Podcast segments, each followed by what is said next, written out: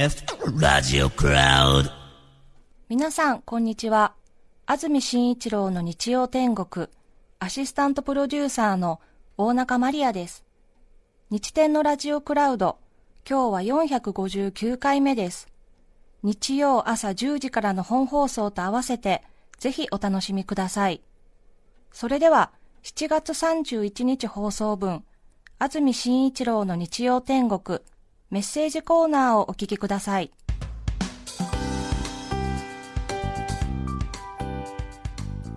さて今日のメッセージテーマはこちらです。情けない話。大田区のあやめさん42歳女性の方ありがとうございます。ありがとうございます。フレンチレストランへ電話予約した時のことですが日時人数を伝えた後お店の人がランチですか？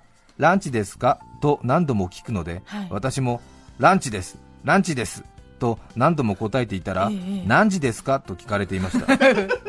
この店のディナーは1人3万円くらいしますが、ランチだと3分の1の予算で行けるので私はランチでしか行けません、なんだかランチでしか行けないことを疲れたような感じひねくれてしまいました。最近耳が遠くなったし頑固者になった気がしてなんだか情けないです。42歳のあやめさん。いやいやいやいや違う聞き方でね何時ですかで伝わらないと思ったら向こうもお時間はとか聞き直してくればよかったのにね。そうですね、はい。ただこっちはあのあれじゃないですか。ディナーではなくランチでしか行けないっていうちょっと何か心の引っかかりがあってはい、言われたんでなんかちょっとそういう感じでしたよね きっとね。はい。はい。前もあの保険屋さんでね東京海上っていう大きな保険会社に対しての憧れが強すぎたために保険の講習に行った時に 東京会場の方はお弁当が出ています。東京会場の方は続いてはこちらの方にお進みくださいって言われて なんだよ東京会場ばっかりやっぱり。違うな大手の保険会社は優遇されてんだ弁当出んのかよみたいな風にちょっとねこういじけてたそら大阪会場、名古屋会場、東京会場の東京会場だったということで 自分もなんだ俺も東京会場に参加してる人間かっていうことでお弁当あるのか。お弁当なって踏んだったっていう 保険屋さんいましたもんありね。ました、ええ。そうかちょっとやっぱあるんだよね、こうなんか憧れとか。俺はディナー行けないから、そうです、ランチですけどみたいな、ランチですいませんみたいな、そういう気持ちになるんですよね、か。わかりますけわどね江戸川区のお花さん、35歳女性の方、ありがとうございます。ありがとうございます。私事ですが、先月から同居を始め、先週、入籍いたしました。ああら、おめでとうございます。夫は築地の仲卸人で普通の商社で働く私とは生活の時間帯が真逆です。分かってはいたけれど毎日の生活は大変で早速いっぱいいっぱいになっています、昨日の夜会社の帰り道にふと山口百恵さんのコスモスが頭に浮かび口ずさんだところ自分でも驚くほど心に突き刺さり自転車をこぎながら涙がポロポロこぼれてきました。コスモスを口ずさみながら夜道を自転車で突っ走る姿。本人は切実だけど割と情けない姿だと思いました。35歳の女性の方ですね、江戸川区。先週婚姻届を提出したという。はい。ただご主人が築地にお勤めで生活の時間帯が真逆でコスモスを口ずさんで泣いてしまったという。わかる気がする。そうですね。はい、えーどうしたらいいんだろうってことなのかな。幸せいっぱいいっぱいいっぱいそうに見えるけど本人はいっぱいいっぱいって時ありますよね。そうなんですうねん。まあご自分でもまだできるはずという気持ちはあるんですあよねるんでしょうね。ね。そうでしょうね。築地の仲卸人がご主人ですか。そうですか。本当に朝ね1時ぐらいから働くんですよね。びっくりですようんそうですね。ねお昼前午前中には帰ってくるのかな？確かね。うんそうです違いねますもんねね築地の働いてらっしゃる方の奥さんは軒並み綺麗だっていう東京の都市伝説がありますもんね。あそうなんですか。皆さん知ってます？築地でねご商売されているあの市場の方もねあそこの場外で働いていらっしゃる方もたくさんいらっしゃいますけど看板娘的なね存在の方もいらっしゃいますしあるいはねなんかこう有名な女優さんが子供にいるとかそういう話も聞きますでしょ？築地で働く方々の奥さんがなぜ綺麗かっていうのはご存知ですか？えー、よく魚食べるから？ああなるほど。EPA とかですか、なんかそういうはい。EHA とかですか？余裕ああなるほど、ええ築地で働いてる皆さん方っていうのは、ええ何をしてらっしゃる仕事の方ですか？生きのいい魚を見分けることができる方たちが多いですよね。ということで、えー生きのいい生物を見分けることができるんですね しかも本能的にしかも伝統的に。うんしかも親戚中がね、うんそうね、え 確かに。え見極め半端ないから。そうね。ねえ。おうは？って言ってね、目が死んでるみたいなことでしょ、ねえ、油の乗りがいいとかね、そういうのをこうなんかちょっと見て、ちょっとなんつってね、うちの息子が彼女連れてきたみたいなこと言ったらね、ちょっとね、えちょっと尻尾見せてごらんなさいみたいなことなんだと思う、多分ね、きっとね、ちょっと足首見せてごらんなさいみたいな、あーなんつってね、これは銀山出せるななんつって、やって言われてんですよ。あそうですか。だって仲卸人の方なんて要するにもうそれであれでしょ、おまんまの食い上げになるわけでしょ？見極めが甘いとそうですね。ダメなもんつかまされて誰も買ってくれなくてってことになるからやっぱりえいい生物を見極めてこれだと思うね、えーそういうことがあるみたいですけどもね、ええ。ーすごく納得しました。ーなので結構うん綺麗な女性とか後年？活躍しそうな？女性をこう見極めることが後でき活躍。あ伸びしろまで。伸びしろですね。あ ね意外に腐らないっていうね。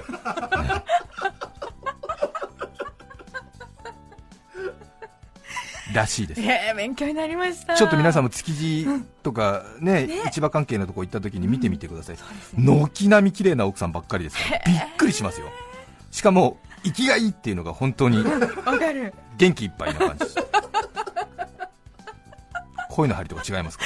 ら、だから築地の仲卸人のところに嫁ぐっていうのは、そこそこそういうハードルも乗り越えたということですから。そうで、すよそうですよ。ねお花さんいいと思いますよ。はい。コスモスをねアップテンポで歌ってみたらいかがですか楽しいかもしれませんね。ね新しいですね豊島区のマロンパンさん女性の方からいただきましてありがとうごあざいます。学生時代の後輩に呼ばれ浅草の焼き鳥の名店に出向きました。ものすごく久しぶりで後輩の何人かは私を見るとキャーと言い歓迎してくれました。私はとても嬉しかったのです。ただその嬉しさを隠し普段通り楽しくお酒を飲んでいました。はい。それでも私が最年長だったので皆気を使ってくれお酒をついでくれたりするのでいいよいいよ手酌でやろうよと言って慣れた手つきでそばにあった陶器のコップに焼酎のお湯割りを作り自分で飲んでいました。はい。面倒くさくない先輩サクッとしてて爽やかな先輩そんな感じを演出していました。うんうん。会は佳境に入り皆酔っ払い言い合いが始まってしまいました。ここは最年長の私の出番だと思いさりげなく割って入り大人の意見を言ったら目の前の後輩にいやいやそれはただの理想論でしょ。っていうかさっきから飲んでいるそのコップですよ先輩。焼き鳥の串入れるやつですよ。なんでそれで飲んでるんですか。俺たちんとこだけ串入れがないんですけどと怒られてしまいました。助けてほしい。恥ずかしい。とても手に馴染み両手でくるんで飲んでいました。情けない。みんな笑い出しどうにか場が明るくなりました。さすが私です。本当です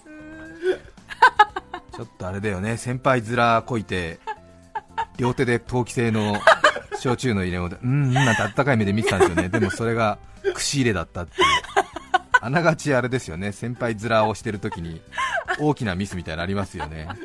ありますね。辛いですね。本当に。本当に。助けてくださいってね。横浜市保土ヶ谷区高志さん60歳男性の方ありがとうございます。ありがとうございます情けない話昨日は土用の丑の日。私も都内の有名なうなぎ屋さんでうなぎを食べました。そうですか。いいですね。ね。雲仙円のうな重をあと一口か二口で食べ終わるとき私は口の中に異変を感じました。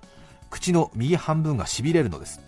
よくテレビやラジオで注意を呼びかけている脳梗塞なのかと不安が頭をよぎります、うんでも救急車を呼んでもらう前にせっかくのうなぎを全部食べようと 残りを食べお茶を飲んだところしびれは口全体に広がり次第にしびれはなくなっていきました。うん。そうしびれの原因はうなぎにかけた山椒の塊だったのです。日頃不節制な生活をしているだけにちょっとの異変でもビクビクしてしまう情けない話でした。山椒しびれますよね。しびれますよね。ちょっとしかもうん。ドッと出ちゃったんでしょうね面白い、あいかんみたいな、ね もうもう一口食べてから。うん、いかんぞっていうことなのかな。確かにね。しびれたりすると怖いですよねちょ怖いですっとね。よね慣れないわかりますよ。からえはい。土浦市の空山ちゃん38歳男性の方。ありがとうございます。数年前レンタルビデオ店に行った時の話ですが身長が低い私に小さいなという声がかけられました。なんと声をかけてきたのはベビーカーに乗った2歳くらいの子供でしたお前が言うなと思いましたが 何も言い返せなくて情けなかったです。子供の親は全く気づいていなかったです。これは失礼じゃない。失礼じゃない。何も言い返さないねうるさいっていうのも大人げないんで。ごめんなさい笑って。面白い。稲城市の白熊さん37歳男性の方ありがとうございうます。ございます。先日の参議院選挙の時の話ですが、はい私の主観ですが以前からぼんやりと衆議院は能動的で参議院は受動的な気がしていました、ほう。うん、私もそう思いますなんとなく、うんうんそれをふと妻に話しかけてみたんです。うん。うんわざわざ参議院に立候補する政治家って何なんだろうね。いいね。そうね。いいですねいいですね。そうしたら妻がうん。入りたい政党で選んでるんでしょ？というのです。え？私が理解できずにいたら妻が自民党が衆議院でその他の人たちが参議院なんでしょ？と言いました。私は絶句しました妻を凝視することしかできませんでした。まさか私の妻が与野党や衆参任制をごっちゃごちゃにしていたとは驚愕の瞬間です。選挙権が18まで引き下げられたというのに34歳の大人がこの始末です。情けないなと思いました。ね。確かにわかります。仙台市の久保久保さん32歳女性の方ありがとうございます。私はこの前まで漢字を間違って書いていました。大丈夫を大浮上宍戸さんを穴戸さんとずっと書いていました。なぜ気づいたかというと私は美容関係のインストラクターをしていて先日エステ試験を受験した宍戸さんという方にアドバイスシートを書き本人に渡し指摘を受けました。穴戸さんへ試験お疲れ様でした、手の使い方には問題がなかったのであとは手順を完璧にマスターすれば大浮上です。と書いていました。後日宍戸さんとお会いした時にもしかして漢字が苦手ですか？と言われ気づきましたインストラクターという立場なだけに情けないです。ですね。そっか2つやったんだ同時にやっちまったんですね。宍 戸さん穴戸さんと大丈夫と大浮上その短い中に2つだったからね。しかもね、ええ。インストラクターという立場で手の使い方とか手順とかねちょっと書き順とか書き方にも思いが寄せられるようなシチュエーションでってことでしょうか ね。わかりますね。荻野さんとか萩野さんとかね荻原さん萩原さんとかねわかりますよ、私も一回ペリー荻野さん思い出してから、えー、とあのペリーさんの荻野でやって全然やらないと出てこないあですうんわかりますわかります。止水町の明太子さん44歳女性の方ありがとうございます。あれは3ヶ月ほど前になりますかね趣味のランニング関係で10歳下の男子 A さんと友達になったんです。あいいじゃない44歳、ねえいいですよ。きっかけは SNS で今っぽいですね。ぽいね。間違っても文通じゃありませんよ。はい。その A さんは東京のシャレオツなランニングクラブに入会してましてね。会話の流れでそのクラブの話になりまして今度練習会に参加してくださいよって誘ってくれたんです、はい。私はでも A さんのクラブって若い子が多いんじゃないの？ババアが行っても OK なの？と聞いたんです、はい。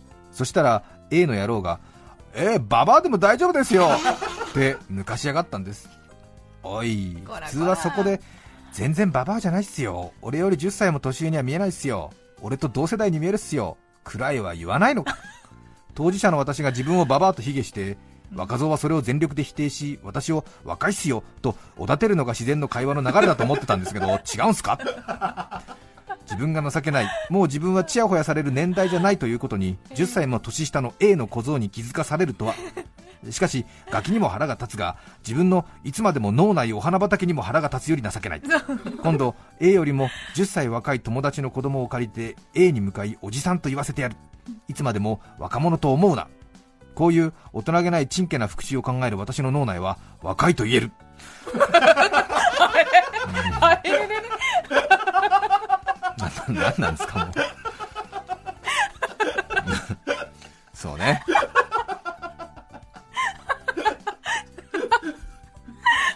心の乱れが本当ですよね。A さんが途中から A の野郎に A の小僧かって、ね。ね 結局 A よりも自分若いっていう。いいですよね。大丈夫。自分処方箋。自分でね。自分でね。いいですね。そう。若さのおごりってあるよね。本当にね。私も先日入ったハンバーグ屋で若さのおごりってのは本当に見てて辛いなとか思った時ねありますもんね。なんかね。かそう、うん。えー。ありますあります。ね、うん。反省反省。そうなんですよ、はい。そう。はい。7月31日放送分、安住紳一郎の日曜天国、メッセージコーナーをお聞きいただきました。著作権使用許諾申請をしていないため、リクエスト曲は配信できません。それでは今日はこの辺で失礼します。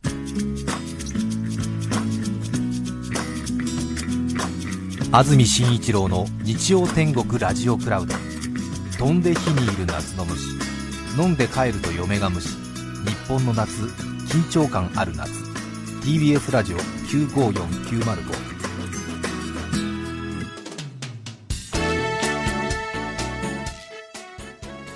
さて、来週8月7日、安住紳一郎の日曜天国、メッセージテーマは、オリンピックと私。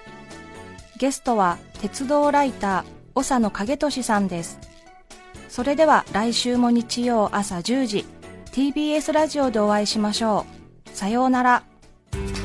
安住紳一郎の TBS ラジオクラウド。これはあくまで試供品。皆まで語れぬラジオクラウド。ぜひ本放送を聞きなされ。954905